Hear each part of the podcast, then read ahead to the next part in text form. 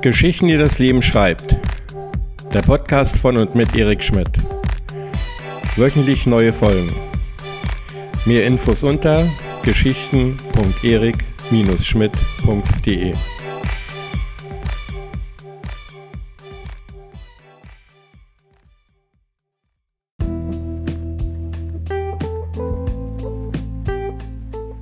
Hirsch, Holger Hirsch. Ich mache gerade einen Spaziergang durch den Wald, als ich von der Seite her angequatscht werde. Nein, nicht auch noch hier so ein Spinner, denke ich mir und drehe mich genervt zur Seite, um dem Komiker den Marsch zu blasen. Da zucke ich plötzlich zusammen und springe weg. Neben mir steht ein ausgewachsener Hirsch. So einer mit einem Geweih obendrauf. Wie eine Baseballcap, aber deutlich respekteinflößender. Ach du heiliges Kanonenrohr, denke ich mir und gehe schnell meine Möglichkeiten durch. Kämpfen fällt weg.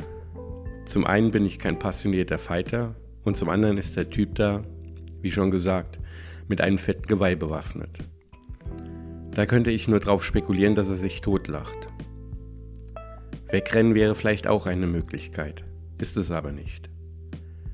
Mann, wir reden hier von einem kraftvollen Bewohner des Waldes und nicht von so einem Typ, wie ich es bin, der sonntags mal eine Runde spazieren geht und ansonsten bestenfalls Sportraucher ist.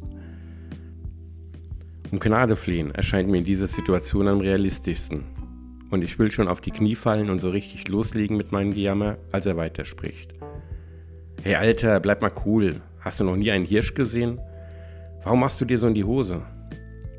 In die Hose machen? Da bringt er mich auf einen Gedanken. Würde mich nicht wundern, wenn ich die bei nächster Gelegenheit mal wechseln müsste. Ich drehe meinen Kopf, um nach meinem Hinterteil zu sehen, aber auf den ersten Blick scheint noch alles okay zu sein. Er hat meine Gedanken wohl erraten. Nein, du hast dir nicht in die Hose gemacht, das würde ich riechen. Ja, stimmt, diese Tierdinger können das meist recht gut. Was willst du? Schaffe ich endlich mal ein paar Worte herauszupressen. Ich wollte mich nur vorstellen. Holger Hirsch mein Name. Reagierst du immer so hysterisch? Ich denke mal, dass das meine Standardverfahrensweise sein dürfte, wenn mich plötzlich ein Hirsch anspricht. Ist aber spekulativ, da es das erste Mal ist. Puh, dein Mut ist es wahrscheinlich wohl eher nicht, der dich beim anderen Geschlecht nach vorne bringt. So weit vorne ist der gar nicht, entgegne ich ihm. Warum verwundert mich das jetzt nicht? Sagt er mehr zu sich selbst. Und wie heißt du? fragt er mich. Äh, Erik. Meine Antwort klingt wohl eher wie eine Frage. Weißt du denn noch nicht mal, wie du heißt? Ach du liebe Lotte, wen habe ich denn da nur angesprochen? Ja, doch, doch, Erik ist mein Name. Sicher? Ich denke schon. Aber zur Sicherheit überlege ich dann doch nochmal. Die ganze Sache hier hat mich doch ziemlich überrascht. Ich könnte auf meinem Ausweis nachsehen. Ich meine nur so zur Sicherheit. Aber das würde mir wahrscheinlich nicht gerade mehr Respekt gegenüber diesem Typen einbringen. Ja, wirklich, mein Name ist Erik, Erik Schmidt. Okay, Erik Schmidt, was führt dich in den Wald? Ich wollte mir nur etwas die Beine vertreten, ich hoffe, ich störe nicht. Oh Mann, Erik, jetzt mal im Ernst. Hatte ich überhaupt schon mal eine rangelassen? Damit kratzt er jetzt an meiner Ehre. Dementsprechend gebe ich mich so cool, wie ich eben kann. Klar doch, waren sogar gar nicht mal so wenige. Ohne dass du dafür bezahlt hast? Naja, nicht alle, gab's aber auch. Die müssen es ja nötig gehabt haben. Was? Nicht so wichtig. Und du, was machst du so? frage ich den Geweihtypen. Ich muss mich gerade ein wenig dünn machen, antwortet er mir. Warum? Was hast du ausgefressen? Naja, auch die Damen. Erst große Sprüche machen und dann auch ein Loser sein, will ich es ihm heimzahlen. Träum weiter. Ich habe nur eine der Chicks vom Alten gebumst. Und irgendwie war ich wohl nicht vorsichtig genug. Ah ja, stimmt. Bei euch läuft das ja nach dem Prinzip The Winner Takes It All. Was meinst du damit? Ist es bei euch denn anders? Ich überlege kurz. Irgendwie hat er schon recht. Auch unsere Mädels stehen immer auf dieselben Typen.